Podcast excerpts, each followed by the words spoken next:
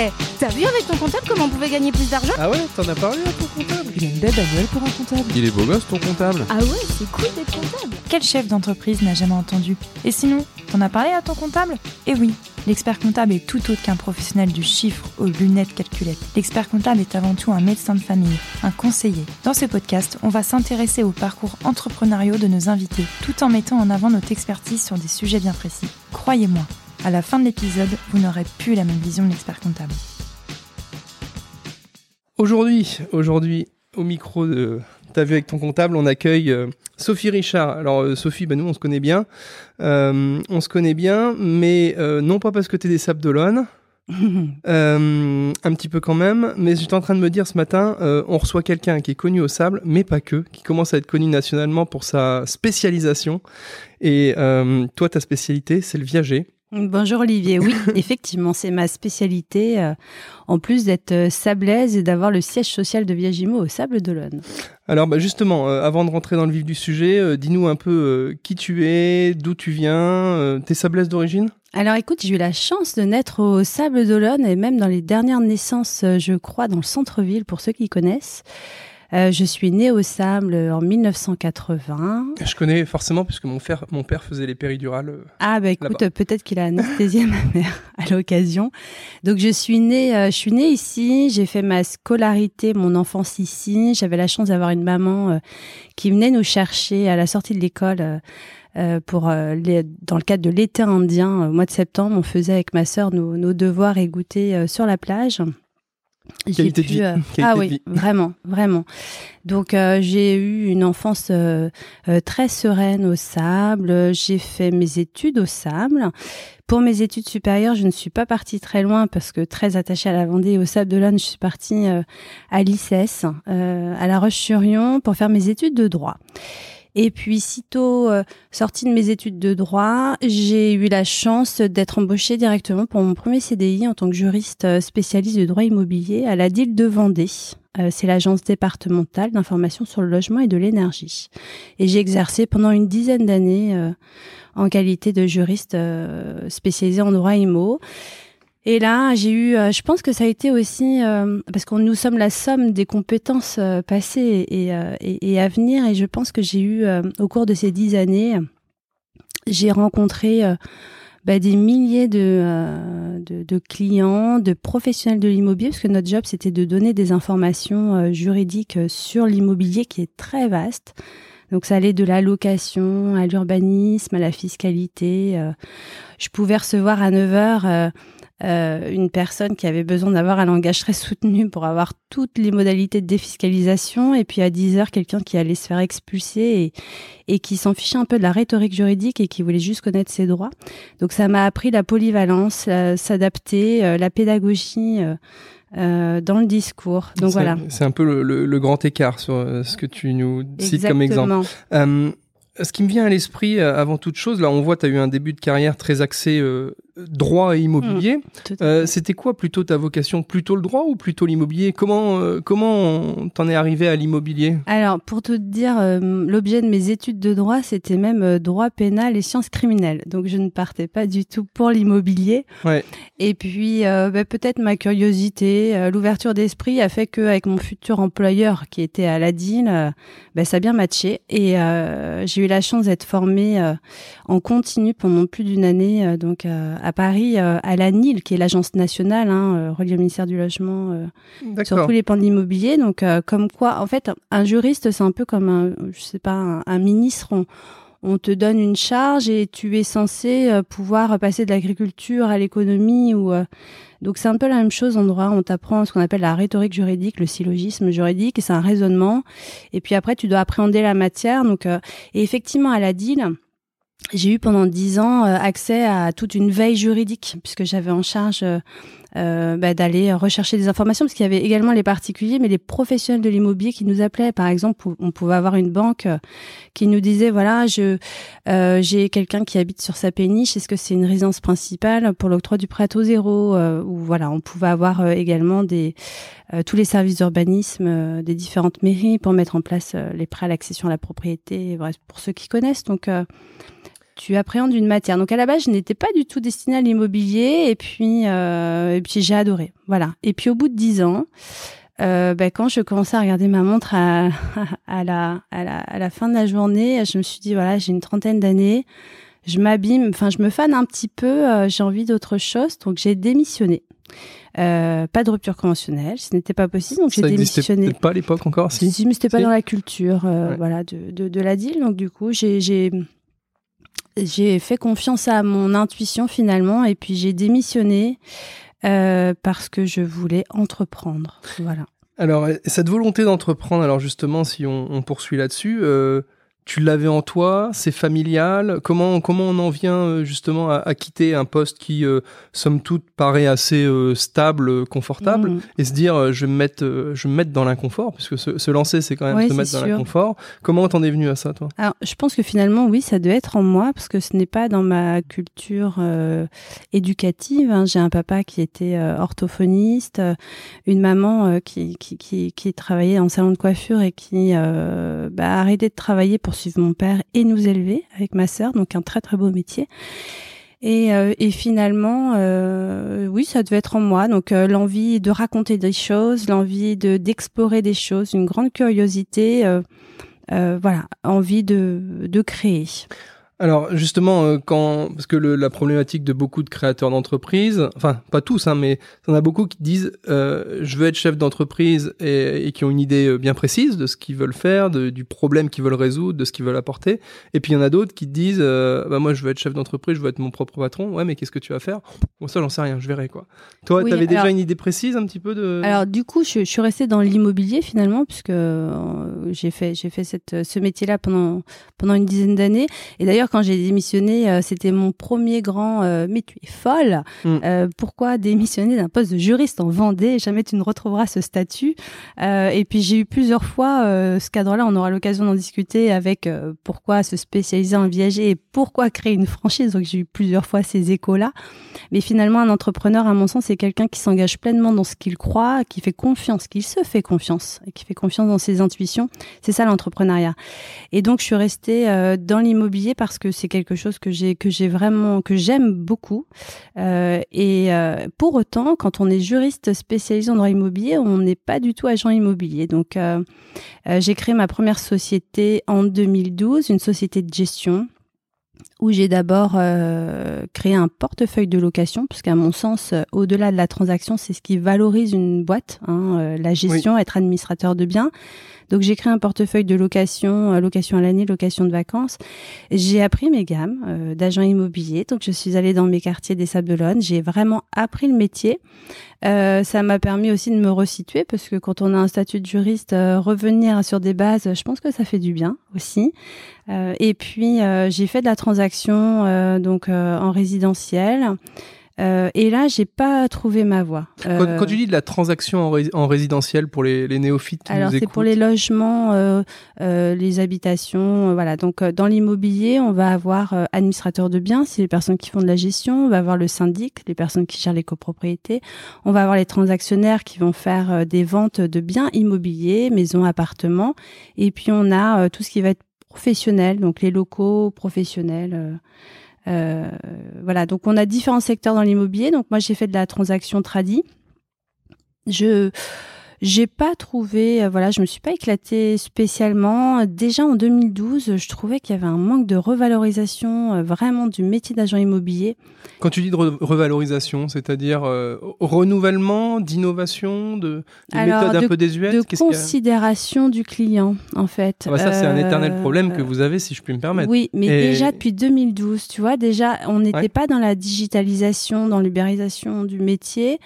Et, euh, et j'avais encore ces croyances que l'agent immobilier de famille euh, existait comme le banquier de famille, comme le médecin de famille. Alors, le notaire de le famille, cas. je te confirme, il existe. L'agent immobilier de famille, pour Ouais, l'instant. De moins en moins. hein. Enfin, avec l'éclatement Macron, je trouve que Oui, le. hein, d'accord. Oui, oui. euh, voilà, euh, c'est voilà, c'est- a Il y a, et puis le client par nature est assez volatile et euh, je trouvais que le client finalement, euh, pour moi un agent immobilier c'est des connaissances, c'est déjà la relation client, hein, tout le monde n'a pas la relation client, c'est avoir des connaissances transversales de l'immobilier, donc avoir des compétences euh, d'urbanisme, du droit du voisinage, des contrats, aider sur la fiscalité, les subventions éventuelles, les crédits d'impôt ou autres pour l'amélioration de l'habitat. C'est intéressant ce que tu nous racontes là parce qu'on on voit que le champ des compétences euh, que peut posséder un agent immobilier est, super vaste.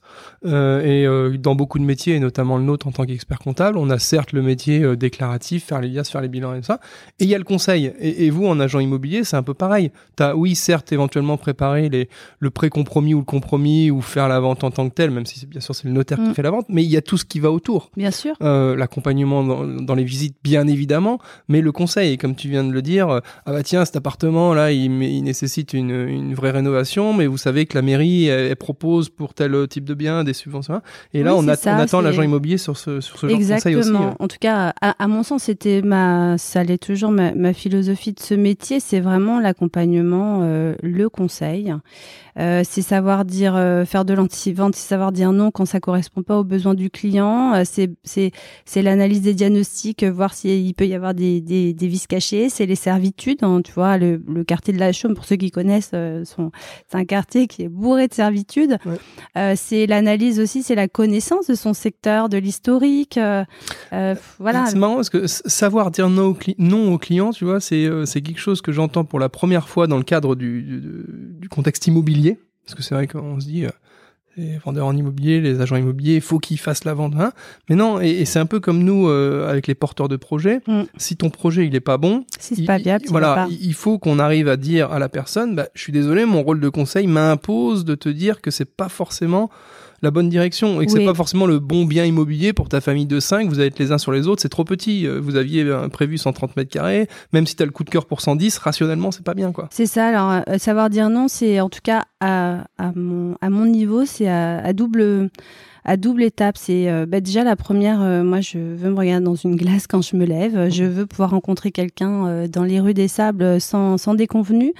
Et puis c'est surtout que peut-être mon profil de juriste, mais je déteste euh, euh, l'irresponsabilité. Donc euh, moi, j'exerce sous ma carte professionnelle, sous mon nom également. Euh, donc euh, euh, on met du temps à, être crédible, à être consciencieux. Donc, euh, euh, et on est, on est, on, on est mille fois récompensé quand on dire non à quelqu'un parce que il revient. Enfin, cette personne, elle Ouais. reviendra. Et, euh, et encore euh, dernièrement, moi, ça m'arrive encore plus en viager de dire non à des acquéreurs à partir du moment où euh, j'estime que mon vendeur ne sera pas sécurisé et on aura l'occasion d'en parler. Mon vendeur, c'est comme si c'était mon, mon grand-père, ma grand-mère et, et, et jamais j'irai euh, euh, faire en sorte que le projet soit une catastrophe. hein. Le viager, c'est avant tout une sérénité. Donc il faut savoir dire non. Euh, tout à fait d'accord. Euh, avant d'a- d'avancer dans notre discussion, c'est vrai que je rebondis sur deux choses que tu viens de dire. Moi aussi, dans mon métier, ce que je dis à chaque fois, c'est que quand je fais un tour de remblai ou autre, j'ai pas envie de devoir euh, traverser la route Exactement. pour euh, pour euh, ne pas euh, rencontrer quelqu'un à qui euh, ça s'est mal passé Mm. ou quoi. Euh, on, on se connaît, euh, euh, c'est un- c'est un petit monde. euh, il faut faire les choses du mieux possible pour éviter justement de, de devoir se cacher à chaque coin de rue. Ça c'est voilà, c'est ce qu'on appelle l'éthique. hein. Ouais, Tout simplement, c'est l'éthique, c'est le respect de l'autre, euh, c'est euh, le respect de soi-même d'ailleurs, euh, d'abord. Est-ce que tu peux nous rappeler euh, très rapidement, euh, sans rentrer dans le détail, hein, euh, ce qu'il faut pour pouvoir se lancer en tant qu'agent immobilier? Parce qu'on on, l'a vu ensemble, il y a plein de, de compétences au final à, à développer, à acquérir. Et, et pour autant, se lancer agent immobilier, tu me diras si je me trompe ou si t'es pas d'accord, hein, c'est pas si compliqué d'un point de vue diplôme ou, ou, euh, ou inscription. Alors, quand on a un BTS immobilier, donc c'est un bac plus 2, euh, on voit notamment ces matières que je te citais au début, euh, voilà, euh, transversales sur euh, sur euh, la matière de l'immobilier. Et d'ailleurs, il y a de plus en plus de hum, d'alternance et je trouve ça super bien parce que c'est une immersion professionnelle et c'est si on tombe sur un- une bonne entreprise Mm. qui nous qui nous qui nous explique pourquoi est-ce que on fait voilà tel process, c'est toujours l'accompagnement. Hein.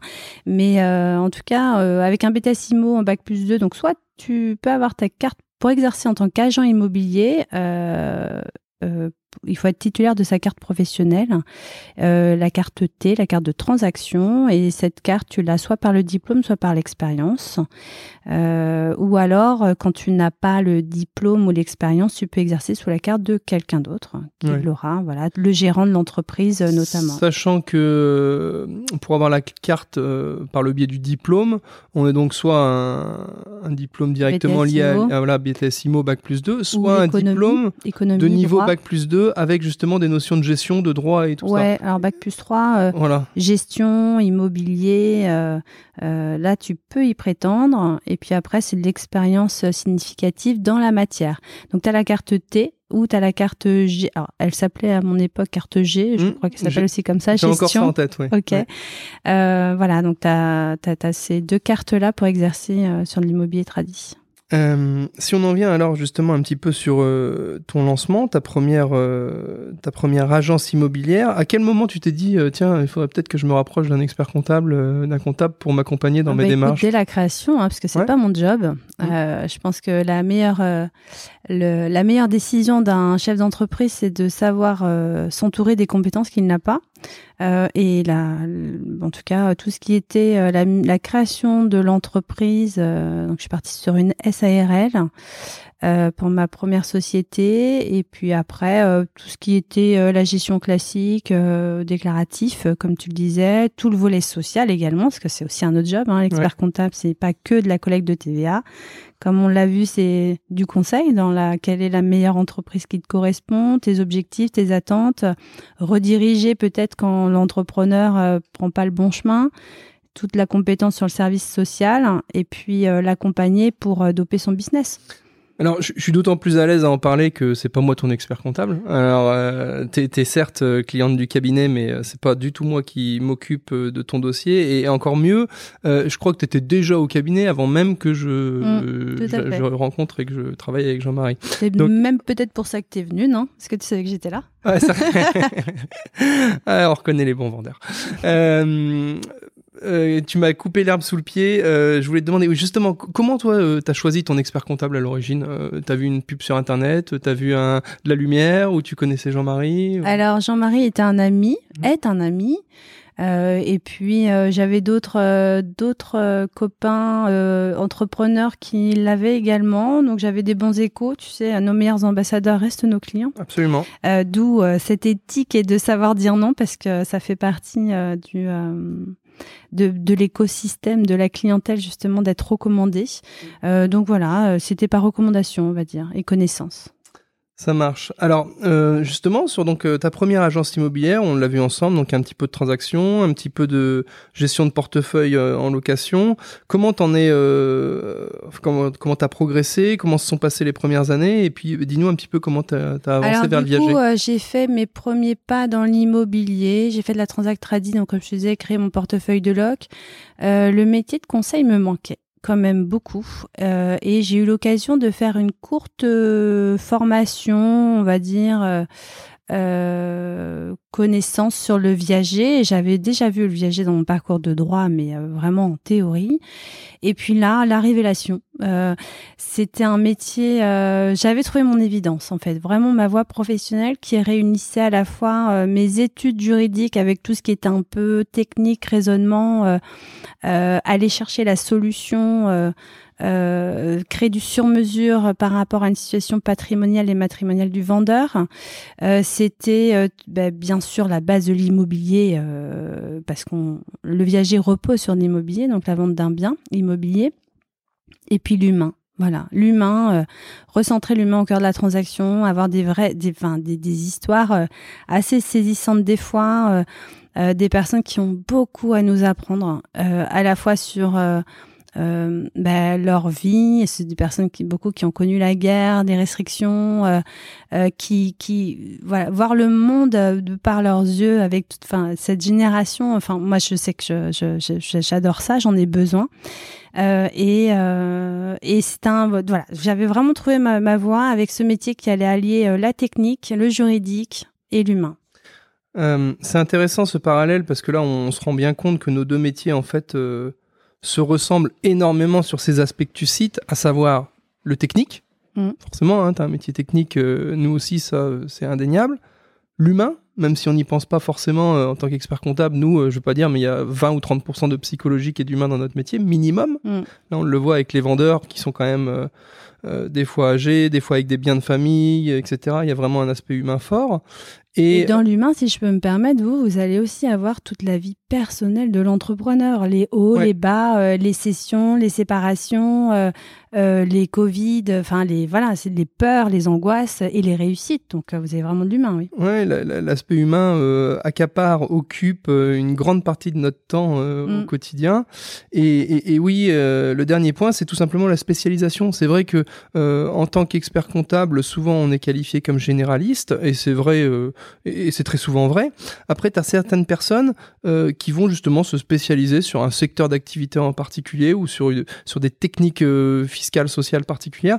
Et vous, en agent immobilier, c'est pareil. Et là, tu en es le meilleur exemple. En fait, tu as des agents immobiliers plus ou moins généralistes qui font un peu de pro, un peu d'appart, un peu de, de loc, un peu de tout. Et il y a ceux qui vont choisir de se spécialiser, comme toi, ou toi, tu, pars sur une spécialisation euh, de viager. Euh, le viager, ça existe depuis super longtemps. Mm. Est-ce que c'est quelque chose qui euh, continue de ronronner, qui se développe qui, euh, Parce que moi, j'ai l'impression, oui, enfin, d'un point de vue extérieur, moi, c'est- l'immobilier, c'est un domaine qui m'intéresse énormément, que j'ai beaucoup creusé sur les dix dernières années. Et le viager, pour autant, j'ai tout le temps été spectateur. J'ai l'impression que je connais ça depuis des années et des années. Et puis, voilà, je, je me répète, je suis spectateur, je ne sais pas trop quoi en penser. Alors, tu, tu, tu as tout à fait raison. euh, le viager remonte du temps du, des Romains, donc autant dire que c'est une vente ancestrale. Et pour autant, à mon sens, c'est une vente euh, très moderne, très contemporaine, euh, surtout avec les enjeux actuels. Tant qu'on ne se sent pas concerné, euh, ça glisse un petit peu. hein. C'est comme quand euh, tu passes plusieurs fois devant une boutique, en fait, euh, quand on n'a pas le besoin, euh, tu te dis ah mais il y avait un coiffeur ici finalement. Donc c'est un petit peu la même chose pour le viager. Je pense que tant qu'on on ne on ne comprend pas euh, ou on n'a pas le, le on n'a pas d'intérêt immédiat, Ouais, on n'a pas, envie par de se renseigner. aboutissants. Voilà. Mhm. Et j'ai toujours ce cas euh, quand j'ai mes acquéreurs qui viennent pour la première fois. Je leur explique, comme je vais te l'expliquer, euh, et là ils me disent mais euh, il y a un loup. Euh, c'est Mhm. super intéressant en fait. Pourquoi personne n'en fait? Pourquoi personne n'en parle? Alors pourquoi personne n'en parle? On en parle de plus en plus euh, depuis euh, depuis depuis quelques années.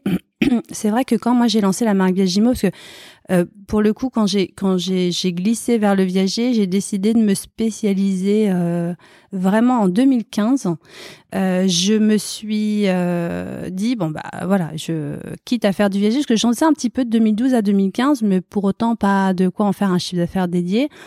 Et en 2015, je me dis bon bah j'assume, j'y vais, je ne vais faire que du viager. Je pense que les gens ont besoin de spécialistes euh, et quitte à l'assumer, autant l'annoncer clairement. Donc je me suis appelée, ma boutique s'est appelée le Conseil en viager. Là, là c'est fort, hein, si je puis me permettre, et enfin je me permets de te lancer des fleurs, c'est que c'est un, un deuxième lancement, entre guillemets. T'as le premier lancement, euh, tu quittes un job de salarié plutôt euh, confort euh, et, et bien, et tu te lances à ton compte. Et deuxième chose, entre guillemets, tu crames ton bateau une deuxième fois, tu te dis, bon, bah l'immobilier, ok, je repars à zéro, je, je vais sur le viager à 100%. quoi. Ouais, alors, du coup là j'ai eu mon deuxième effet. euh, Waouh, euh, tu es folle. Ouais, voilà. Pourquoi tu mais tu ne vivras jamais du viager et on était en 2015, on n'en parlait pas comme on en parle aujourd'hui. Et pour autant, je pense que je me répète, un, entre- un entrepreneur c'est quelqu'un qui s'engage pleinement dans ses convictions et ses intuitions et c'est de se lancer. Et je me suis dit de toute façon, qu'est-ce que j'ai à perdre?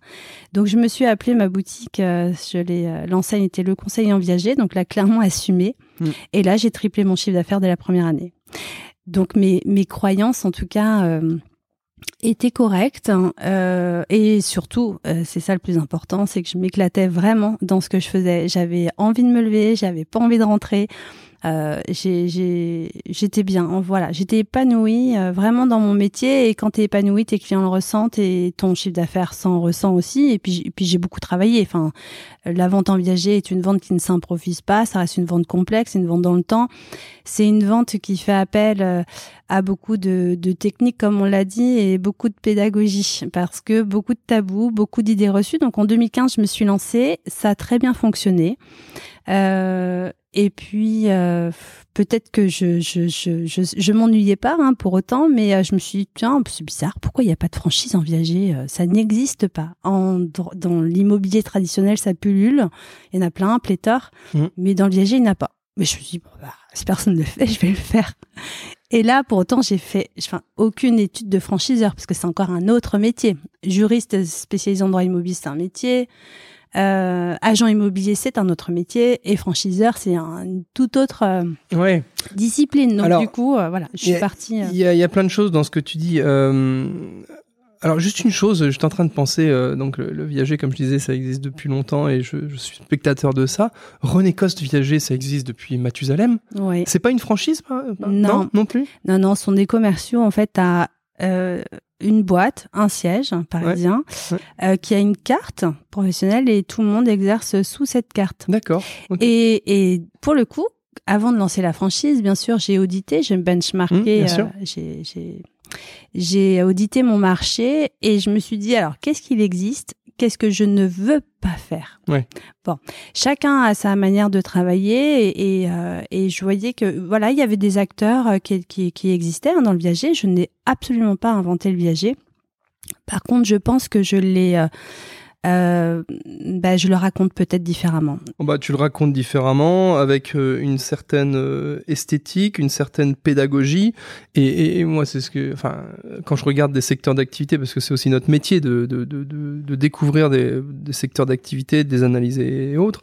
Quand je vois des acteurs historiques tels que celui que je viens de citer, tu te dis, ouais, il y a moyen quand même de dépoussiérer un peu, d'amener du nouveau et tout ça. Non Mm. pas qu'ils fassent bien ou mal ou peu importe, mais tu te dis juste, les gars, ils sont là depuis 20-30 ans. Je suis sûr qu'avec mon regard nouveau, je peux quand même de toute façon apporter quelque chose. Et puis le marché Ouais. était loin d'être saturé quand même. Oui, alors du coup, euh, quand j'ai lancé euh, la franchise, bon là j'ai eu mon troisième et fait waouh, mais tu es folle. Encore une fois. Lancer une franchise en viager, tu, tu, tu, tu où vas-tu quoi? Euh, Et puis bon voilà, j'y suis allée. euh, ma famille était à peu près habituée, euh, peut-être au. Mais bon là, il y avait quand même des enjeux un peu différents parce que j'embarquais des gens avec moi. Ouais.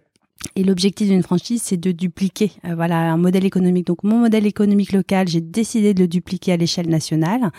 Euh, et donc là, je suis partie m'entourer des compétences que je n'avais pas, juridiques dans le milieu de la franchise, Mm. euh, dans le commerce organisé de manière générale. J'ai fait, euh, euh, je me souviens, mes premiers salons euh, euh, où euh, notamment au salon de la franchise, j'avais euh, j'avais une agence, donc l'agence pilote, et, et, et c'est tout. Oui. Et pour autant, euh, bah, j'ai réussi. à- Aujourd'hui, on est 30 agences en 4 ans, donc ça fait un développement entre 6 à 8 agences par an.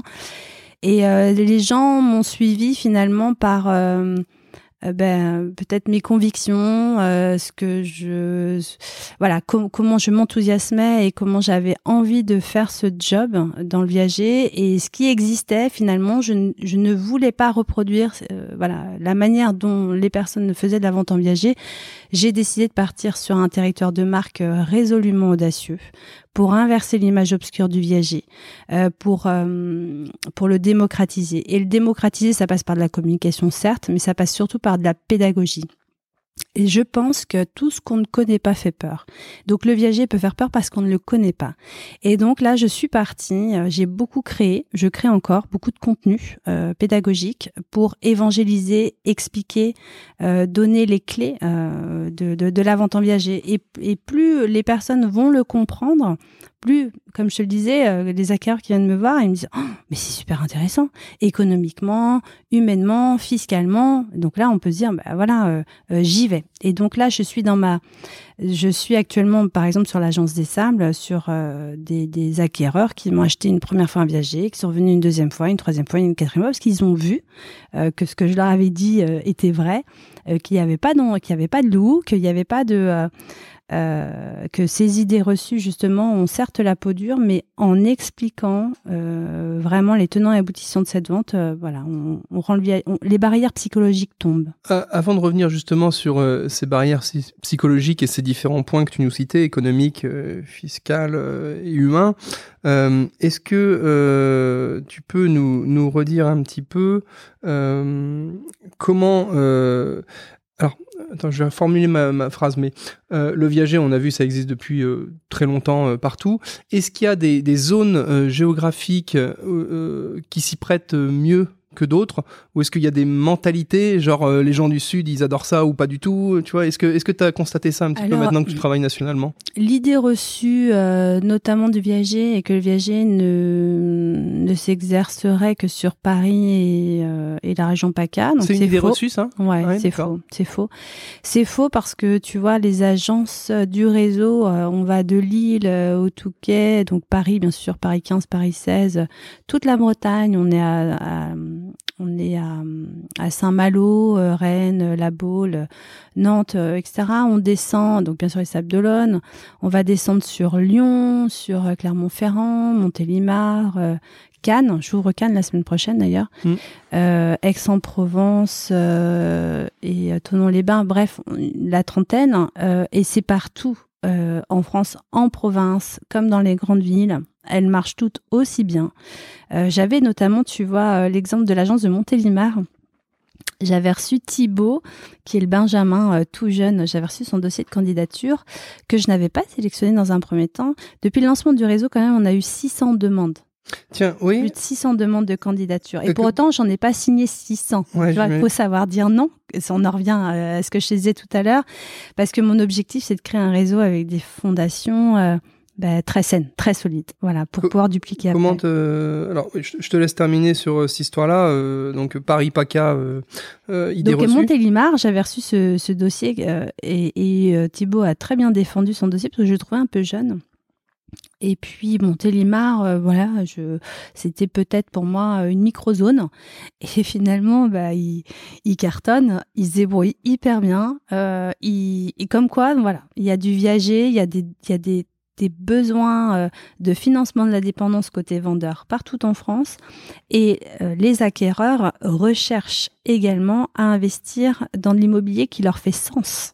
C'est-à-dire qu'ils veulent acheter, euh, peut-être qu'ils sont nés à Montélimar, ils vivent à Montélimar, ils veulent acheter pour leurs enfants qui sont dans cette zone-là, et également la rentabilité est peut-être tout aussi important de voir plus à Montélimar plutôt que euh, à Paris. Très clairement, très clairement. Voilà. Il euh, y a plein de choses que j'ai notées. Euh, donc 600 candidats, ok. Mm. comment tu as procédé pour, ah ben développer le, réseau de franchise? Est-ce que tu as fait appel, à quelqu'un? Parce que c'est vrai que on, pourra en reparler si tu veux, mais moi on, a au cabinet j'ai un, un, client qui est spécialisé là-dedans dans le développement de réseau de franchise, alors que ça soit conception euh, d'un réseau, euh, quelle que soit l'activité derrière, et ou euh, recrutement de candidats pour aller ouvrir des, des franchises Écoute, j'ai de la chance. je n'ai je n'ai jamais eu besoin jusqu'à aujourd'hui de développeurs. Donc je n'ai jamais je n'ai jamais eu de boîte de recrutement. c'est vrai que j'ai pas mal de passages médias, euh, donc euh, télé, radio, podcast. Alors il y, a plein de choses, hein, si je puis me permettre. Euh, comme je disais, tu, tu as ramené beaucoup d'esthétique et de pédagogie à la chose, et donc bah, forcément, tu en récoltes les fruits aujourd'hui. Bravo, et tant mieux pour toi, et c'est génial. par contre, il y a quand même un, gros back-office pour gérer tout ça, parce que 600 candidatures, j'imagine que c'est pas toi avec, avec ton petit Outlook et, ton téléphone qui, qui gère tout ça? Non, donc on a mis, on est, on est une dizaine aujourd'hui au niveau du siège. On a mis en place euh, euh, beaucoup de process. on a une grande méthodologie. Au moins, je, je si tu veux, je suis, euh, je suis l'artisan de mon réseau. Très clairement, j'ai commencé, j'étais tout seul. Après, on était deux, puis trois, quatre. Ce qui fait que quand tu es seul, eh ben, tu fais les choses par toi-même. Donc, je connais ma boîte par cœur et j'ai vraiment, je suis partie d'une feuille blanche, c'est-à-dire que le moindre courrier, mm. la moindre méthodologie, mes calculateurs, les logiciels, tout, c'était un travail mm. et je travaille encore beaucoup dessus, mais je connais euh, la valorisation de ma boîte. Voilà, je, je sais que c'est pas une coquille vide. Euh, je sais que au-delà des 30 agences, c'est une chose, mais à l'intérieur, j'ai des logiciels, j'ai une, voilà, j'ai pas mal de com, etc. Donc, au niveau du back office, euh, toutes les personnes ont eu, euh, toutes les candidatures ont eu une réponse. Donc, euh, j'ai mis en place mon mon cahier des charges, si tu veux, de profil type. Alors, au niveau de mes agences, j'ai des personnes qui sont beaucoup issues de la gestion de patrimoine le viager va, va plus, euh, je fais beaucoup plus de synergie, de similitude avec la gestion de patrimoine que l'immobilier finalement, parce que l'immobilier n'est que le support du, de la transaction euh, parce que le viager c'est euh, euh, encore une fois tout ce qu'on ne connaît pas fait peur quand tu vas voir ton gestionnaire de patrimoine il va te t'as beau être concentré si t'es pas de la partie il va te donner plein d'infos investir dans les bois en Corse le Pinel etc le Malraux euh, tu vas revenir le soir, ta femme va te dire, écoute, euh, du coup, on investit comment, on fait quoi? Et tu dis, écoute, il m'a parlé de plein de choses, j'ai pas tout retenu, mais il a l'air de connaître son job et je lui fais confiance. Ouais, voilà, soit tu fais confiance. Ouais. Comme pour ton expert comptable, c'est pareil. Euh, on a beau te décrypter ton bilan, euh, euh, les stratégies est possible, mais voilà, c'est un moment, faut savoir dire, ok, je, je te fais confiance, c'est ton job. Chacun sa chacun sa compétence. donc donc voilà, on va, je vais plutôt avoir ce profil de gestionnaire de patrimoine. J'ai aussi des personnes qui ont travaillé en banque, assurance et immobilier. Et puis d'autres profils atypiques qui, euh, où je ressentais, en fait, quand je reçois un candidat, parce que je les reçois, euh, il y a un premier tri en fait. Euh, les personnes postulent sur notre site internet, remplissent un dossier de candidature qui fait qui fait cinq pages où voilà, on demande aussi au-delà des compétences euh, de diplômes professionnels, expérience et tout, on leur dit aussi euh, qu'est-ce que vous pourriez vous apporter au réseau. Voilà, pour moi c'est très important. Euh, co-construire les outils ensemble, avoir une synergie ensemble, j'y crois, ça existe encore, heureusement. Et puis une fois que la personne a, validé ses premiers filtres, elle a un entretien téléphonique avec Carole. Et après, quand tous les feux sont verts, il vient au réseau, au Sable d'Olonne, et je suis présente, donc je le reçois. Et quand je reçois le candidat, à chaque fois, je me dis, euh, est-ce que je me sens en confiance avec lui? Est-ce que euh, mon vendeur se sentirait en confiance avec lui? Qu'est-ce qui dégage? Euh, Parce que le savoir-faire, c'est une chose, tu vois, un minimum de curiosité intellectuelle, tout s'apprend, hein, la matière s'apprend. Par contre, le savoir-être, ça, euh, tu peux pas le, tu peux pas, tu peux pas le tromper. Donc, euh, ces fameux soft skills, euh, tu, voilà, l'écoute, la bienveillance, le respect, tu, tu l'as ou tu l'as pas. Ouais. Ces soft skills, justement, nous on a, on a pareil cette c'est pas une problématique, mais ce sujet euh, en expertise comptable, et c'est vrai que euh, les, formations qu'on a, notamment sur les trois dernières années, quand on est en stage d'expertise comptable, on a des, des, ateliers euh, comportement, écoute, etc., mm. etc. Mais c'est vrai que c'est quelque chose que tu as développé plus ou moins personnellement de par ton expérience de vie antérieure. Mm. Mais c'est pas quelque chose que tu apprends sur les bancs de l'école. Non, c'est ton ADN. Alors déjà, je pense que c'est une personnalité, ton ADN que tu vas développer euh, par tes expériences passées. Quand je te cite par exemple la, la deal où j'avais, euh, euh, je, je, je, je, participais, j'étais responsable de la commission des expulsions aussi. Mm. Donc, enfin, et, et, je pouvais autant, voilà, discuter avec des services d'urbanisme de Saint-Gilles-Croix-de-Vie ou des ça pour mettre en place des, des, programmes d'accession à la propriété. Donc, tu dois constamment être polyvalent, t'adapter, comprendre les attentes de la personne, de ton interlocuteur. Et je pense que ça fait aussi partie de, de c'est soft skills aussi de l'analyse psychologique de ton client et pour pouvoir apporter la meilleure solution. Mmh, c'est clair. Euh, T'as remis sur la table quelque chose qui nous est cher avec Jean-Marie. Ça fait longtemps qu'on n'en a pas parlé. C'est l'histoire des process, parce que c'est vrai que nous, des process en entreprise, nous, on accompagne plein de créateurs d'entreprises, plein, euh, voilà, de, sociétés, de gérants, et t'en as souvent, enfin, tous les ans, on a des mecs qui nous disent bah, Toi, tu es expert comptable, tu dois savoir euh, euh, quel secteur d'activité euh, marche ou marche pas. quoi. Et on leur dit Mais attends, c'est pas le secteur d'activité qui marche ou qui marche pas, c'est juste est-ce que tu as réussi à instaurer dans ta boîte des process mm. fiables qui permettent d'atteindre les objectifs. quoi. Et en fait, tu peux prendre un secteur d'activité très moyen, voire même pourri. Si jamais tu as mis en place des bons process, ça va marcher. Et mm. inversement, tu peux être sur le secteur le plus porteur par exemple, euh, les, les, les, masques, euh, les masques pendant le Covid, si ton process il est pas bon, bah, tu vas jamais réussir à délivrer euh, ce qu'il faut en temps voulu et ça va pas marcher. Et c'est comme une franchise. Hein. la franchise, c'est de dupliquer un modèle économique. Donc, on est également centre de formation Calliope. On a la certification Calliope et autant dire que c'est pas si simple que ça à l'avoir. Pas trop lourd. Alors, écoute, on l'a fait parce que pour moi c'était c'était très important. On l'a eu le, dès la première fois grâce à Carole, ma collaboratrice mais euh, pour autant, euh, euh, si tu n'es pas, si t'as pas de process. En fait, mon objectif, comment c'est construire le réseau? Au, début, les premières agences finalement m'ont dit, elles sont venues pour moi, pour ce que je dégageais, pour ma vision, la manière de travailler. Mais après, il était très très important que les personnes viennent pour le réseau, pour la franchise. Donc l'objectif, c'était aussi de dépersonnaliser le Viagimo. Et aujourd'hui, Viagimo vit tout seul, il peut m'arriver euh, Oui. quoi que ce soit. Euh, je suis pas indispensable à Viagimo. Pourquoi? Parce que derrière, euh, il y a une, euh, y, a, y a une méthodologie, il y a des process. donc voilà, il suffit de piloter, euh, de de- de- d'appliquer les process et tout fonctionne. Alors, si je puis me permettre, il y a toi, oui, mais il y a aussi ton nom. Et, et j'ai envie de dire, quand même, Viagimo, t'as frappé un grand coup quand même avec ce nom-là. Oui. C'est-à-dire que euh, tu tapes viagimo.com, euh, forcément, euh, le nom, il est pris. .fr, parce que, point oui, .fr. point- voilà. Alors tiens, bah, justement, c'est intéressant, le .com, il est pas dispo, il y a quelqu'un qui l'a acheté, t'arrives pas à mettre la main dessus Comment Ah ben le si, si, si, si, si, c'est bon. Enfin, euh, tout ça, c'est protégé. Comme j'ai beaucoup, beaucoup de noms de domaine, Ouais. euh, puisque beaucoup de, voilà, l'objet, j'ai, j'ai beaucoup de projets. Voilà, Ouais, il y a, il y a ouais. des choses qui sont en train de. Euh, J'aurai l'occasion de revenir t'en parler. Il y a des belles choses qui sont en train de se développer là pour euh, bah, doper encore plus le, le business de Viagimo et, euh, et apporter euh, bah, une pleine réussite à mes agences franchisées. D'ailleurs, je suis passée en contrat de franchise, point important dans l'évolution du réseau, parce qu'avant j'étais en contrat de licence. Euh, et depuis le 1er janvier 2022, euh, tous les contrats sont en contrat de franchise. Donc le contrat de franchise, c'est euh, bah, le, le, le plus haut niveau euh, du réseau du commerce organisé. Donc euh, tu as concession, des concessions commerciales, après tu as le contrat de licence de marque, et puis après, euh, je te fais court, hein, tu as le contrat de licence. Contrat de franchise, Contrat de pardon. franchise. Et quand je suis partie, en fait, quand j'ai développé en deux- fin 2017, puisque le réseau, c'est, hum, j'ai commencé à travailler dessus en 2017. La- les premières agences sont ouvertes au premier trimestre 2018. J'ai été voir euh, donc mon avocat euh, qui a bien fait son job d'avocat euh, de te faire peur et de dire oh attention, hein, un contrat de franchise, il faut un manuel opératoire, il faut une transmission de savoir-faire, etc. Bon, j'aurais peut-être pas le temps de tout faire.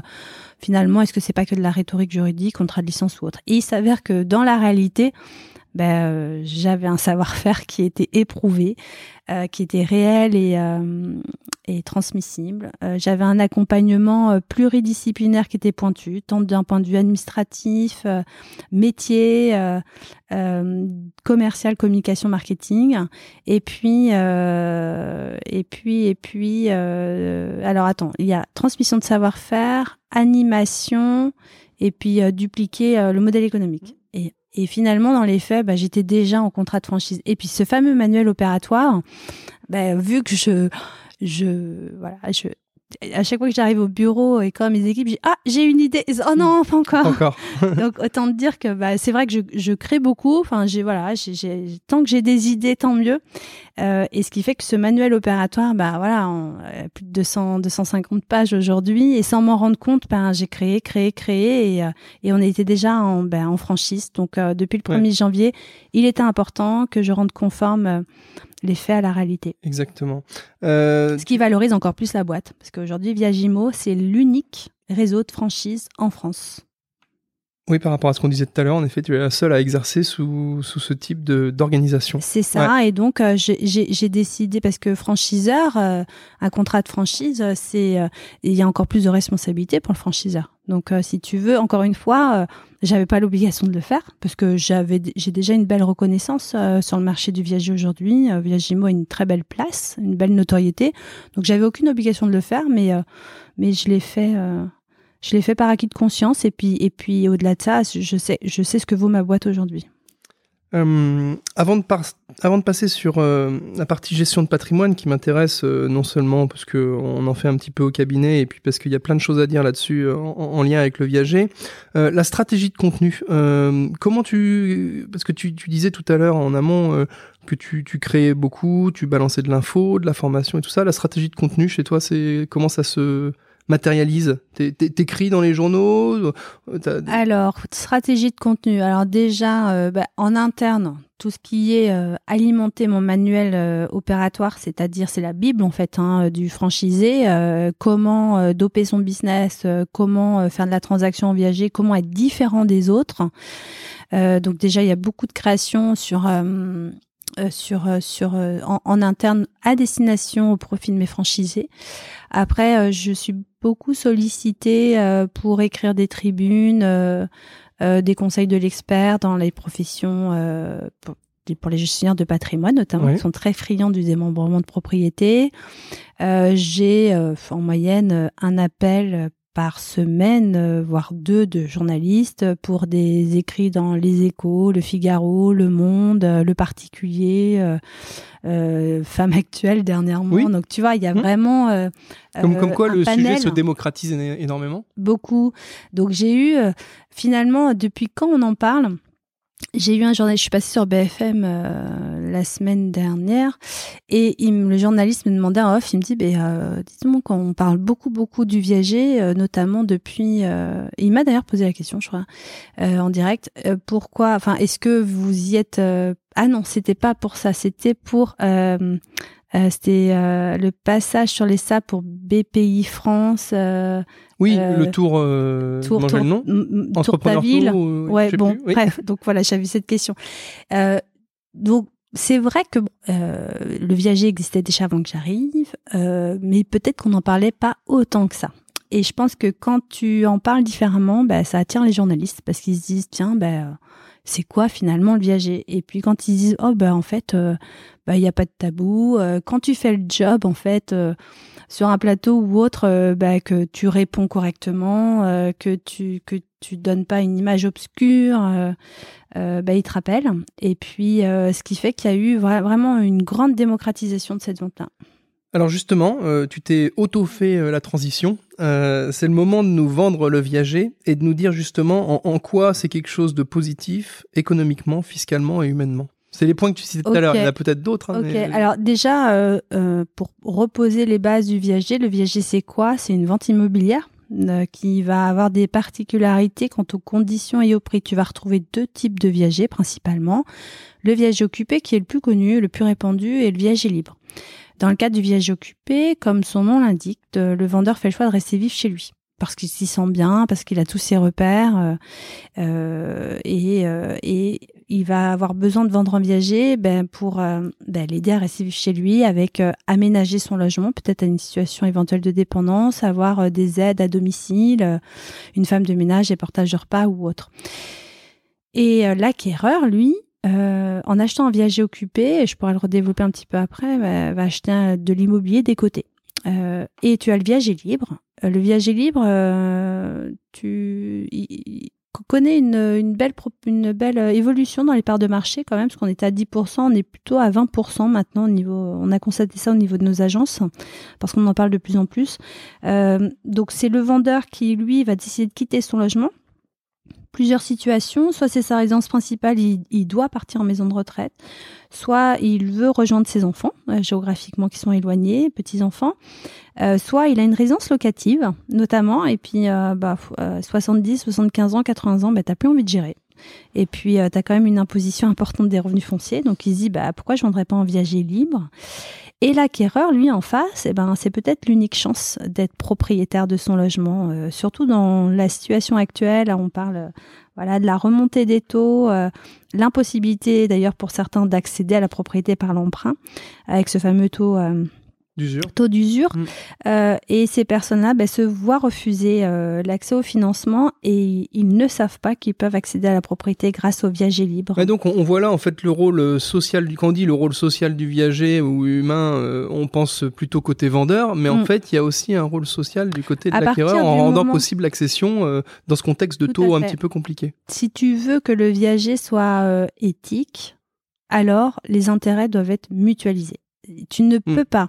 Et ça, je, je, je, je, le dis lors de la formation de mes agences, euh, vous ne pouvez pas euh, privilégier le vendeur ou l'acquéreur. Il faut toujours raisonner en conscience en se disant est-ce que les deux parties y trouvent leur intérêt? Et si tout le monde y trouve son compte, alors tout le monde sera content et là la transaction sera sereine pour tout le monde. Mm. Donc en viager occupé, tu as euh, côté vendeur, tu as plusieurs situations. Tu as donc le vendeur, comme je le disais, qui veut rester vivre chez lui et qui peut finalement. Puis on a vu lors de, la crise sanitaire euh, des personnes euh, bah, qui souffraient de l'isolement quand même, qui étaient seules dans leur chambre d'EHPAD. Euh, on a vu après avec Orpea bah, le scandale autour de, certains EHPAD sur mmh. les conditions de vie euh, des pensionnaires, euh, c'était pas top. donc tu as des vendeurs qui veulent rester vivre chez eux. et le fait de rester vivre chez soi, tu vas décoter le bien immobilier. Ça veut dire que l'acquéreur, lui, va acheter de l'immobilier réduit. Concrètement, ça veut dire quoi? Si j'ai un bien qui vaut 300 000 euros, j'estime euh, une décote d'occupation en fonction de l'âge et du sexe du vendeur. On va partir, pour faire simple, sur une décote de 50%.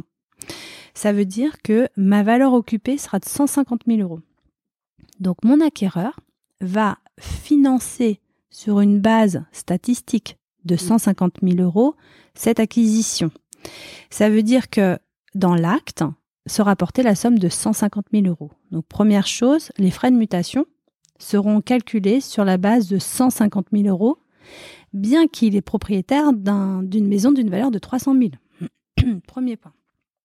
Le deuxième, c'est qu'il va pas besoin de payer tout de suite 150 000 euros. Il va pouvoir payer de manière échelonnée dans le temps.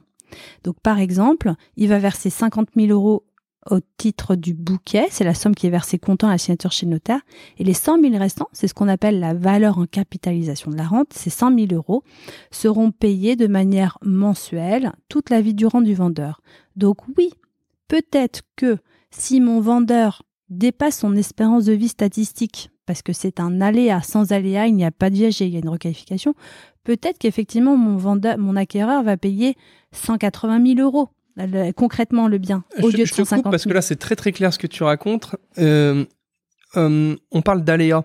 Et, justement euh, le principe de base ça va être d'avoir à la fois un bouquet et une rente obligatoirement. Parce non, que, non parce que si jamais j'ai qu'un bouquet il n'y a plus d'aléa c'est-à-dire que j'ai versé mes 150 000 euros. Alors c'est pour ça que là, bon, ça va être de la rhétorique juridique, mais tu as différents types de viagers, euh, enfin différentes formes de financer un viager. Soit tu vas partir sur du bouquet plus rente, euh, qui est le plus, le mmh. plus connu. Classique. Donc euh, soit tu, en fonction du besoin du vendeur, tu vas faire un petit bouquet, une grosse rente, ou un gros bouquet, une grosse rente. Donc tu vas déjà en premier lieu lui demander pourquoi est-ce qu'il souhaite vendre un viager. Tu vas adapter, tu vas ventiler bouquet et rente en fonction de son besoin. Tu as la possibilité d'avoir 0 euros de bouquet et une pleine rente. Oui. Ça va être le cas par exemple de personnes qui ont besoin d'avoir beaucoup d'aide à domicile et qui n'ont pas besoin de capitaux, mais vraiment d'avoir une assurance à vie, d'avoir des revenus complémentaires substantiels. Et puis, tu as la possibilité d'avoir que du bouquet. Donc, c'est ce que tu évoquais. Donc là, on est sur euh, de la nue propriété, du démembrement. Donc, c'est pas vraiment euh, euh, du régime juridique du viager parce que se pose la question de l'aléa. Mais euh, ça se discute. Donc, il n'y a pas d'aléa quant au prix, effectivement, parce que le prix, il est ferme et définitif voilà, Dès, la vente. Pour autant, il y a quand même un aléa sur l'occupation. Hmm. par le vendeur. Combien hmm. de temps va-t-il rester euh, euh... C'est combien de temps tu te prives de la jouissance du bien? Voilà. L'aléa, il est là. L'aléa, il n'est pas au niveau du prix, il est au niveau de, la disposition. Donc ça se discute en fait, voilà, ça se discute. Mais pour autant, tu as voilà trois formes de financement du viager euh, bouquet plus rente, euh, zéro bouquet et pleine rente, et bouquet total. Ok, et sachant qu'on est d'accord, quand, on a un bouquet total euh, simple, c'est pas vraiment un, vrai viager au sens puriste du terme, mais c'est on est sur de la nue propriété. Voilà, donc après tu vas... Euh, euh, c'est ça qui est formidable dans le viager, c'est qu'on a un terrain de jeu super dense et tu vas pouvoir adapter le besoin, donc réfléchir à la, ventilation de ton viager en fonction des besoins du vendeur et puis aussi du marché et mmh. de l'acquéreur. Donc pour venir aux, intérêts de l'acquéreur, donc tu vas acheter un viager sur la base de 150 000 euros au lieu de 300 000 euros dans mon exemple. Tu vas acheter donc de manière échelonnée dans le temps, donc tu n'as pas besoin d'avoir recours à l'emprunt. Donc exit euh, quand même les intérêts bancaires et, et je t'invite à regarder parce que même si les taux d'intérêt sont bas, alors Aujourd'hui, bon, on parle beaucoup, voilà, donc, le taux d'usure, ça va revenir à la normale au mois d'octobre. Mm. On parle beaucoup que, voilà, il remonte, on est à 2% aujourd'hui. Euh, il faut rappeler qu'en 2017, on empruntait déjà à 2% et ça reste un taux. ça euh, choquait personne. Exactement. Il mm. faut aussi resituer les choses, c'est l'engouement médiatique du moment. C'est un vrai sujet, par contre. Hein, effectivement, c'est un dossier sur deux, mais on sait que c'est provisoire. Ça va revenir à la normale. Mais par contre, concernant les intérêts d'emprunt, quand on fait le calcul sur 25 ans euh, et notamment l'assurance des invalidité avec les frais d'acquisition au total, ben on se rend compte que c'est sur un bien de alors j'avais fait. Oui, c'est vrai. Je, me permets de te couper parce que c'est vrai que c'est très clair pour toi et c'est évident parce que tu le pratiques au quotidien. Mais si on se prive de si on peut se s'exonérer de l'emprunt, en effet, on économise les intérêts d'emprunt, bien évidemment, mais aussi et surtout l'assurance emprunteur Mm. qui est souvent exigée et qui va avec et qui n'est pas donnée. Alors, qui est souvent, euh, qui est toujours exigé, en fait, Mm. parce que même si dans la loi on dit que c'est pas obligatoire, euh, personne te prête. Donc, euh, Oui, moi, d'ailleurs, indirectement, ça, elle c'est est un, ça, c'est un de mes combats au quotidien et peut-être qu'un jour on y arrive. Je sais pas où ça nous mènera, mais je- c'est un truc que je ne comprends pas. Sur que ça soit euh, sur de la résidence principale ou quoi pour protéger le conjoint, etc., Mm. etc. Oui, la famille, je, je l'entends tout à fait, mais pour un locatif professionnel où euh, t'as un pas de porte, t'as un fonds de commerce, machin, qu'on t'exige une et qui- est en plus un, un bien, euh, donc comme je le disais, locatif, euh, en plus de la résidence principale, on t'oblige à prendre une assurance d'essai invalidité. Pour moi, c'est une ineptie. Mm. C'est-à-dire que demain, euh, il m'arrive quelque chose, le bien, il continue d'être loué, et puis de toute façon, si jamais il est plus loué ou qu'il y a un problème, eh ben, mon héritier, il le vend. Oui, C'est un bien, c'est un bien liquide. Oui. C'est un bien liquide, donc euh, effectivement, je suis d'accord avec toi, mais voilà, indirectement, ça reste obligatoire quand même, parce que personne Mm. te prête, donc dans les faits, ça l'est.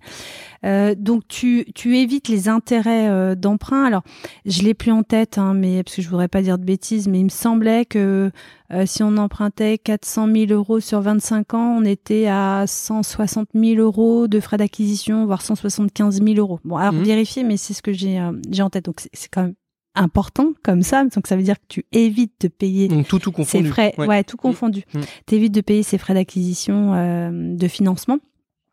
Tu, alors, donc, on- je, je, je disais, tu achètes de manière échelonnée dans le temps, sans recours à l'emprunt, donc exit les intérêts d'emprunt.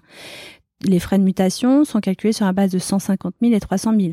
Donc ça fait quand même, euh, là, dans cet exemple-là, au moins 10 000 euros d'économiser. Euh, donc euh, si tu, toi, si tu es sur des biens à 1 million, 1 million 5, euh, l'économie est Ouais, substantielle. encore une fois, c'est toujours le même principe. Plus tu vas chercher sur des biens à une valeur Évidemment. intrinsèque importante, plus l'économie est importante. Évidemment. Mm. Euh, troisième point, pour ceux qui sont soumis à l'IFI, bah, c'est quand même super intéressant parce que tu peux éviter, bah, passer sous, sous la barre du champ d'application de l'IFI parce que tu ne vas déclarer dans ton patrimoine que la valeur occupée est de 150 000 euros et pas 300 000 euros. Donc, euh, ça intéresse pas mal de monde. Et puis, tu as le point euh, qui est peut-être le plus important pour beaucoup euh, d'investisseurs que j'ai rencontrés. T'as pas de trac allocatif. T'as pas de trac allocatif, que ce soit par rapport à la pression fiscale des revenus fonciers. Mhm. Pourquoi? Parce que les 150 000 euros de décote, en fait, c'est comme si c'était euh, des revenus de loyer théoriques que tu ne touches pas. Ça veut dire que le vendeur, le fait de rester vivre chez lui, on estime que sa valeur d'occupation est de 150 000 euros. Sauf qu'il ne va pas te verser ce loyer-là. Tu l'as tout de suite décoté. Et tu, n'as donc pas à déclarer 150 000 euros Fiscalité là-dessus. bah, t'imagines. Donc, euh, t'as pas de revenus fonciers à déclarer. Euh, tu as, euh, t'as pas de Et- problème de jour- dégradation. Et, ouais, et le jour où on reconstitue la pleine propriété, euh, il n'y a pas non plus de, de rattrapage ou autre, parce qu'il y a des schémas dans lesquels Alors pour la justement. Nipro, non. ouais. Et tu as euh, la possibilité, donc dans, dans zéro trac allocatif aussi, ça veut dire que tu n'as pas à connaître les risques d'impayé de loyer, les risques de dégradation locative, euh, les risques de vacances locatives. Et moi, j'ai pas mal d'investisseurs, une fois que tu lui dis ça, ils disent, mais ah, c'est super intéressant. Mm. En fait, et et le point qui pour moi est très important et euh, malgré tout ce qu'on peut penser euh, avec ses idées reçues, paris sur la mort ou autre, il n'en demeure pas moins que quand moi je rencontre, enfin je suis sur le, la réalité et le marché, donc je peux en parler. Quand je rencontre des investisseurs, ce sont des personnes qui achètent pour la première fois, ce sont des personnes qui ont une conscience, qui ont aussi une éthique, qui ont le respect de l'autre. Et quand tu rencontres le vendeur, ben effectivement, on pense, on fait nos calculs au départ en disant est-ce que c'est rentable, pas rentable, mais tout le monde fait ses calculs. Et passer ce calcul-là, quand tu rencontres la personne, bah tu paries pas sur sa mort. tu- Tu dis bon bah en fait, euh, au lieu de mettre euh, 400 euros sur le livret A euh, que je fais euh, depuis 10 ans euh, et qui me rapporte rien et qui m'attend pas dans un coffre-fort, hein, euh, faut pas faut, faut pas rêver. Euh, bah, ces 400 euros, je vais le donner à Monsieur Jean qui lui en a besoin et qui en plus euh, va relancer euh, euh, l'économie des artisans, euh, des commerçants du secteur. Donc c'est de la collecte de TVA. Et, et, et en ce sens, pour moi, le viager est résolument moderne parce qu'il va apporter une aide intergénérationnelle à tout le monde. Pour un vendeur qui a besoin de mieux vivre et pour un acquéreur qui a besoin de se loger ou de se constituer un patrimoine immobilier pour demain. Et c'est surtout un plan de relance économique parce que l'argent est immobilisé en France euh, côté vendeur et côté acquéreur. Il est immobilisé dans la maison parce que moi, monsieur Jean, il est propriétaire d'une maison de 300 000 euros mais qui est pas mobile. Euh, il est content, il a 300 000 euros mais il peut pas manger sur ces 300 000 euros.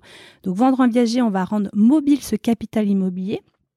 Et côté acquéreur, au lieu de mettre euh, son argent d'épargne, parce que le français a beaucoup d'épargne de précaution, au lieu de mettre cet argent euh, euh, sur des placements qui rapportent bah, des financiers mondiaux, mais pas nous, et qui ça reste aussi des, supports hasardeux, hein, il faut le dire, eh ben je décide d'injecter mon économie dans la pierre, qui reste à valeur refuge et tangible pour les Français, donc hyper sécure.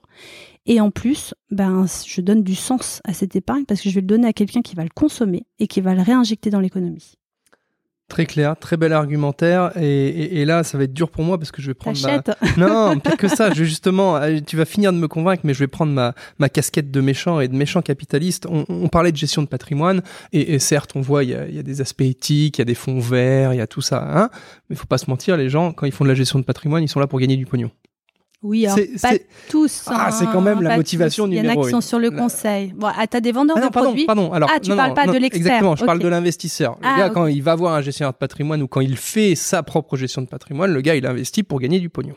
Pour diversifier, en tout cas, euh, son patrimoine, son économie. Ça, c'est l'étape encore d'après. C'est-à-dire que pour, pour bien gagner du pognon dans de bonnes conditions, il faut diversifier. Il faut valoriser et diversifier. Et donc j'en arrive à la question suivante. Euh, j'ai très bien compris et vraiment tout le monde, euh, je te remercie au, nom des auditeurs pour la pédagogie avec laquelle tu nous présentes tout ça. J'ai presque envie d'acheter. Et comme tu le sais, moi j'investis déjà pas mal euh, dans l'immobilier et il y a un point sur lequel je te rejoins à, à 200%. C'est, alors je parle souvent très vulgairement du ratio gain en merde. Et en effet, on a un rendement et il y a toujours un, ratio entre combien ça me permet de gagner et puis quels sont les tracas, les soucis de gestion? Et en fait, on se rend compte souvent, enfin c'est un des, euh, un des calculs, c'est que euh, plus c'est rentable, plus il y a du risque ou plus c'est chiant à gérer. Voilà. Euh, exemple type, location meublée saisonnière, super rentable, mais, super, mais super galère à gérer. C'est sûr. Super galère à gérer.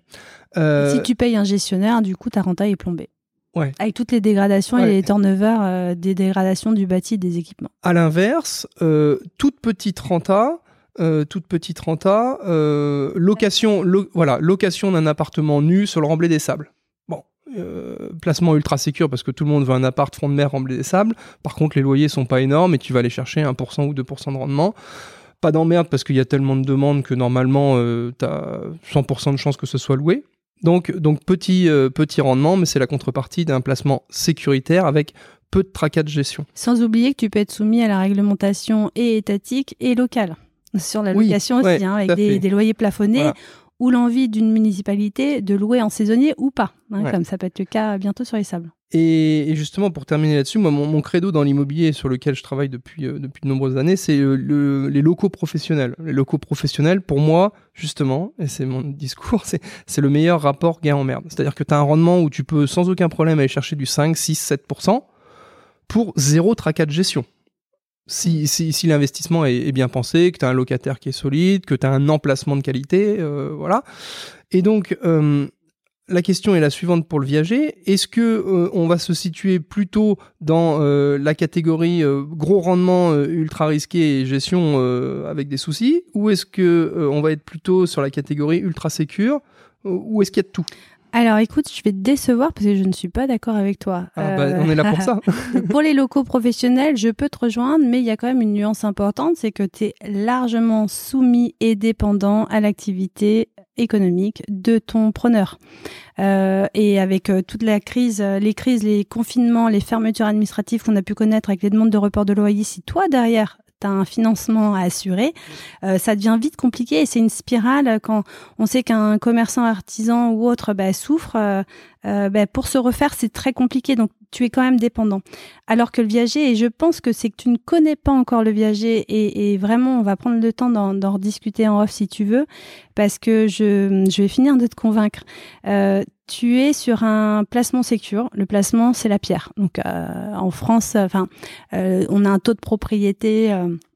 les propriétaires sont, sont c'est vraiment une aspiration française et les faits sont là au niveau des statistiques. On a un très fort de propriété en France tu restes, donc tu investis sur un placement refuge qui est la pierre. Tu investis euh, sur donc je parle bien du viager occupé parce qu'en viager libre effectivement il n'y a pas de décote euh, donc là l'aléa est total. Hein. Euh, si le vendeur dépasse l'espérance de vie statistique qui a servi de base de calcul, bon bah oui, là tu vas, tu peux surpayer ton viager. Mais encore une fois, ça correspond à un objectif déterminé, c'est devenir propriétaire de sa résidence principale et pour beaucoup ça n'a pas de prix. c'est d'ailleurs l'aspiration des jeunes qui est de plus en plus renforcée. Quand on est en viager occupé, tu achètes avec une décote de départ. Ça veut dire que dès le départ, dans mon exemple, euh, tu as une décote de 50 points. Euh, donc mmh. peut-être que euh, au final, au total, la décote aura été de peut-être que de 45, peut-être de 40%, mais tu as, tu bénéficies quand même d'une décote importante, ce que tu n'as pas sur les autres ça n'est pas assuré sur les autres euh, placements que tu m'as cités. Et en plus, euh, ton bien immobilier de 300 000 euros aujourd'hui, euh, dans 10 ans, dans 15 ans, il sera peut-être à 350 000, 370 000 euros aussi, parce qu'il va se valoriser dans le temps. Ou peut-être 280. Oh ben, ça dépend où tu achètes. Après, ça reste de l'immobilier. Donc, l'immobilier, c'est quoi? C'est emplacement, emplacement, emplacement. C'est toujours la règle numéro une. C'est là où je te rejoins. C'est-à-dire que moi, avec les acquisitions en mode classique que j'ai fait, la règle de base numéro un, outre celle que tu mm. viens de citer, c'est aussi acheter sous le marché. C'est-à-dire que la question, c'est est-ce que demain, le lendemain de la vente, tu peux revendre ton bien au prix que tu l'as acheté? Si la réponse est non, bah, ça veut peut-être dire que tu as surpayé. Sauf qu'en viager occupé, tu as peut-être surpayé, mais tu as quand même 50 points de décote dès le départ. Et il faut en fait, euh, euh, donc euh, Excel est ton meilleur ami, donc tu sauras très bien le faire. tu mets ton bien aujourd'hui de 300 000, tu fais une petite valorisation raisonnable de 0,5 ou 1% dans le temps, hein, et tu regardes 10 ans, 15 ans, 20 ans. tu regardes toutes les économies que tu as faites. Donc les frais de mutation, si j'achète sur la base de 300 000, c'est, je sais pas, 20, 21 000 euros. Mmh. si j'achète en viager occupé, ben, c'est tant, donc ça fait une économie de 10 000 euros. Les revenus fonciers que je suis obligée de déclarer euh, au titre de mes locaux professionnels ou nus ou meublés, ce que tu veux, saisonniers, bah, ça me coûterait tant sur euh, ma pression, voilà, ma pression fiscale serait temps, bah, j'en ai pas en viager. Euh, et, et, et, et, combien je valorise ma, ma tranquillité de, dans le cadre de la gestion locative, parce qu'il n'y a pas de gestion dans le cadre du viager occupé. et tu as, parce que le vendeur, qui a un affect considérable pour son bien, va l'entretenir comme aucun locataire ne ferait. Ah oui, ça c'est clair. Il vit chez lui et donc forcément il prend soin comme si c'était sa maison. Exactement, exactement. Donc il conserve encore la jouissance de son bien. Donc forcément, euh, tu ne connaîtras pas ces tracas locatifs là. Donc il faut faire et puis l'économie au niveau de l'IFI aussi parce que quand tu vas acheter, euh, tu vas tu vas développer euh, ton ton patrimoine immobilier. Bon bah c'est autant tu as autant de possibilités de rentrer dans l'IFI. Très clair. Alors, euh, après, euh, faut voir son expert comptable aussi pour ses placements immobiliers, parce que tu citais à très juste titre euh, la fiscalité sur les loyers.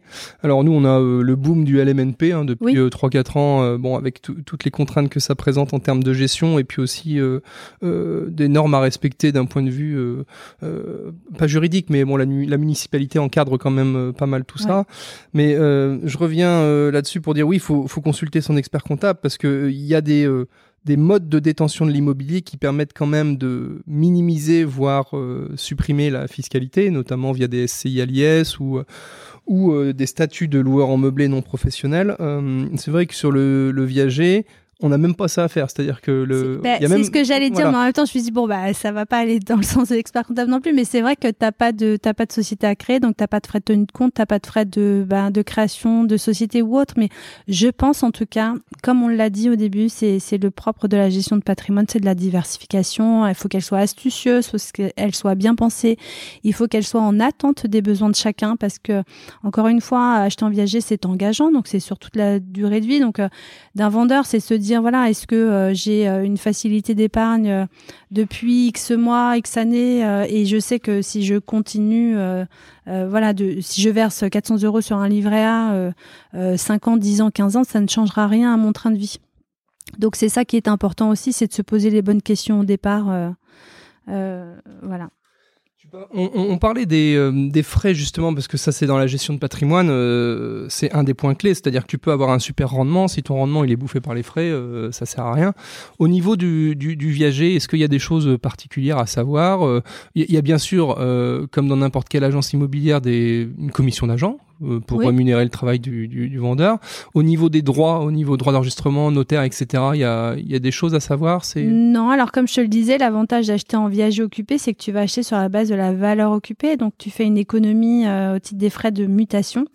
Euh, tu vas faire toutes les économies euh, bah, qu'on a vues, hein, économies par rapport au financement, euh, par rapport à la fiscalité, euh, éviter l'IFI, acheter sur un prix réduit, pas de trac allocatif, et puis euh, et puis le sentiment de de, de de transmettre euh, son épargne à, quelqu'un qui en a besoin. Parce que c'est ça, parce que c'est important hein, de parler de la fiscalité, euh, du financement, euh, de tout ça, mais euh, mais euh, si les personnes, si les deux parties euh, sont bah, heureuses dans leur transaction et ils trouvent leur compte, alors le vendeur bah, entre- continuera d'entretenir son logement comme aucun locataire le ferait, comme je le disais.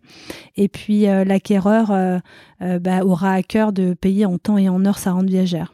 Voilà, pour une transaction euh, équilibrée et sereine pour tout le monde. Parfait. Euh, on, atteint euh, un petit peu la, la fin de cet épisode pour essayer de se donner un, un délai raisonnable, euh, compte tenu de ton emploi du temps chargé et, et- et de la rentrée et de la rentrée qui euh, démarre sur les chapeaux de roue. Euh, euh, le marché immobilier des sables, sans s'attacher forcément aux viagers ou quoi que ce soit, comment euh, comment tu le sens le, le marché immobilier sablé? C'est vrai que depuis le Covid, on a vu une explosion, un boom des prix de l'immobilier, alors pas que au sable, hein, sur beaucoup de stations balnéaires. Comment tu, comment tu vois les choses et comment, quelle est ta prédiction pour les années à venir? Alors, je n'aurais pas. euh, Enfin, j'ai toujours l'humilité de ne jamais faire de, de prévision. Euh, en tout cas, ce que je constate aujourd'hui, c'est qu'il y a euh, beaucoup de, de comp- pas- en ce qui me concerne. J'ai dans, dans, dans le viager, pas sur l'agence des sables et l'agence du réseau, parce que nous n'avons pas, euh, il n'y a pas d'acquéreurs qui ont recours à l'emprunt, donc nous ne connaissons pas ce que connaissent beaucoup d'agences immobilières aujourd'hui, c'est-à-dire euh, ben, des compromis qui sont signés avec conditions suspensives de prêt qui tombent à l'eau. Oui. Euh, des acquéreurs qui ne peuvent pas acheter, ce qui fait qu'il y a un frein vraiment à la vente en ce moment. Je pense, euh, comme je te l'indiquais, que ça va revenir à la normale. En tout cas, ce sont les, c'est ce qui est prévu euh, d'ici euh, d'ici la fin de l'année. Revenir à la normale, ça veut dire ah, au niveau des taux. Dire en fait, c'est pas tant par rapport au taux, mais c'est le fait que les banques euh, réouvrent Ouais. le robinet La du financement, ce qui fait que ça va relancer les ventes immobilières.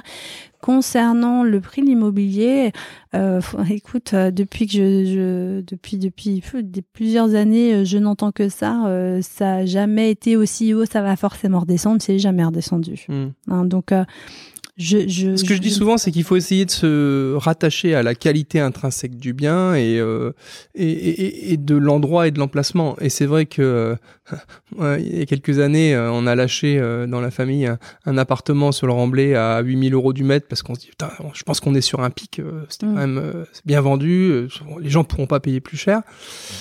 Bon, maintenant on est à 10, 11 euh, suivant les, les endroits et voilà.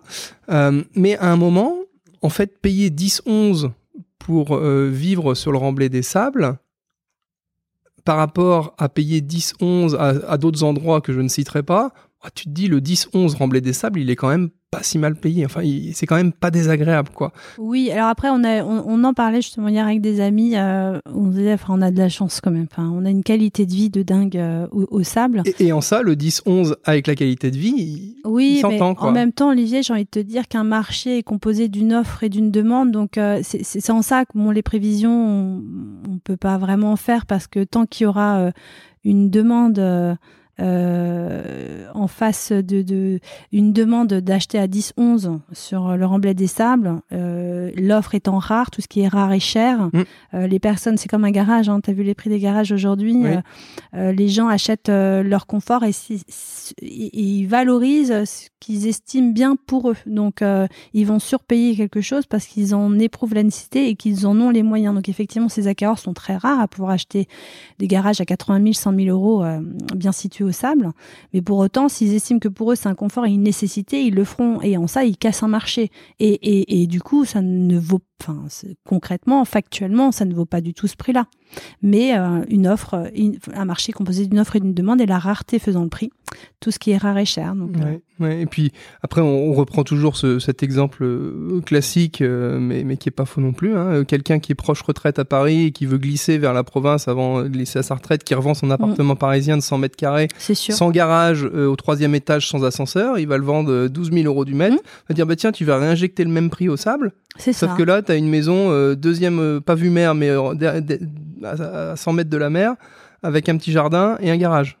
Le deal, le deal est génial. Ouais. Non, mais c'est sûr. Alors après, voilà, le- la difficulté, c'est pour les jeunes acquéreurs qui ne peuvent plus acheter au sable. Euh, on peut plus se loger, donc euh, il y a des politiques de la ville hein, qui font qu'on on promeut euh, des, des facilités d'accession à la propriété, mais c'est un vrai sujet pour euh, pour les sablés qui ne peuvent plus acquérir euh, avec des prix démentiels. Super, bah, merci beaucoup Sophie pour euh, ce tour d'horizon. Euh, si on devait se projeter euh, pour conclure euh, un petit peu dans le futur, euh, Viagimo en 2030, euh, qu'est-ce que c'est devenu? Alors attends, 2030, euh, c'est pas si loin. Hmm, donc là, on a une trentaine. Euh, D'ici euh, la fin du premier trimestre 2023, on sera une quarantaine, plus d'une quarantaine. Euh, je pense que le réseau sera à maturité à la centaine d'agences. Je suis en train de travailler sur des très beaux projets, comme je te le disais en début de euh, d'interview. Euh, je peux pas en dire plus euh, pour l'instant, mais, euh, Mais tu reviendras nous voir. Ouais, ouais, je pense, euh, voilà, j'ai trouvé, euh, voilà, des, des, des, des choses assez innovantes qui vont euh, vraiment modéliser le modèle économique de Viagimo. Et en tout cas, j'ai encore plein de choses à écrire, plein de choses à raconter. Et, euh, et tant que je suis passionnée, euh, tout roule, tout va bien. Super. Alors, euh, comme le veut la tradition, euh, pour terminer, euh, on échange des, enfin, on échange des bons plans et c'est le but de ce podcast Ah. aussi, c'est de distiller des, conseils, de l'information avec pédagogie, mais aussi des bons plans. Alors, toi, t'es des sables, donc tu vas certainement citer des trucs que je connais, enfin, j'espère ou pas, on verra. Euh, Est-ce que tu pourrais justement nous citer euh, deux, trois bons plans euh, dans le coin, que ce soit des bons plans culinaires, magasins, balades, sport, peu importe. hein. Alors écoute, tu me prends de court parce que j'y ai pas réfléchi. Alors, bah, mes bons plans à moi, euh, c'est de profiter de l'océan. Ouais. Déjà, parce que c'est euh, c'est accessible. Donc, euh, moi, j'aime beaucoup faire du long de côte. Euh, mais même des- temps, ton agence est face à la mer. Ouais, c'est vrai. Je suis très chanceuse. Euh, écoute, euh, profiter de l'océan, profiter des apéros sur la plage euh, avec les copains euh, tant qu'on peut. euh, le faire parce que euh, de jamais dire c'est ça c'est j'essaye de me l'inculquer moi-même de d'arrêter de dire ouais je ferai ça plus tard voilà d'essayer de vivre au présent et de, de profiter de tous ces moments qui sont à notre portée euh, euh, de, de, de le concrétiser. Et puis après, écoute, dans les bons plans, euh, je trouve qu'au sable, il manque de, bah, peut-être culturellement, tu vois, j'aimerais qu'il y ait plus de concerts, qu'il y ait plus de, de théâtre, voilà. euh. On a, on a nos amis de Unity, euh, s'ils nous écoutent, euh, Valentin et Julien. euh, Ah, j'ai fait le dernier concert qui était voilà, très bien de Patrick qui, qui, Bruel. qui y travaillent. Ils y travaillent. euh, Ouais, L'organisation du festival a été un vrai succès visiblement, et Mm. c'est vrai que ça, bah, ça passe par là. On a la nouvelle salle sport euh, concert qui va arriver dans quelques années là, Ouais, et ça qui va, manque, en fait, et qui va certainement dynamiser la chose. Et ce qui manque, tiens, euh, ce sont, ce sont des appels de boîte à idées. euh, bah, c'est un vrai lieu convivial pour nous autres, euh, 30 à 50 ans, euh, euh, le soir euh, pour sortir, euh, se prendre un petit verre. Ah, le euh, casino des sports, c'était pas mal à l'époque, mais Ouais, c'était bien, mais là, il y a trop de monde. C'est vrai Enfin, enfin, c'est très, très jeune. Et, et je peux t'assurer que ça fait une éternité que j'ai pas mis les pieds. Et quand j'y avais été, euh, Ouais. là, tu te sens, tu te sens, ouais, tu je sens suis un, petit même. peu nostalgique de l'époque où il y avait en effet les, les tournois de tennis au casino des sports et c'était une autre époque où tu avais en effet des, des, des, des gens de 40, 50 ans en pleine force de l'âge qui allaient euh, euh, voilà, euh, parler business, faire un peu de sport ensemble. euh, et c'est vrai qu'on a, on a a moins ça. On n'a pas, en fait. Euh, T'as des clubs entrepreneurs et autres, mais. c'est très euh, axé business. Ouais, trop. Ouais. Et je pense que pour souffler, enfin voilà, le week-end, euh, en soirée, euh, en semaine, euh, il, il manque ces moments-là, euh, que ce soit au bord de mer ou euh, voilà, donc à travailler. Ok, idée de business pour les créateurs qui euh, ont certes l'envie mais pas d'idée. Et ben voilà une idée toute faite euh, à ça. développer. Et il y, a- y de quoi, il y aura un bon public, je pense. Mm. Super, bah merci beaucoup Sophie. Euh, merci, pour euh, ton passage chez Ta Vue avec ton comptable. J'espère que ça t'a plu.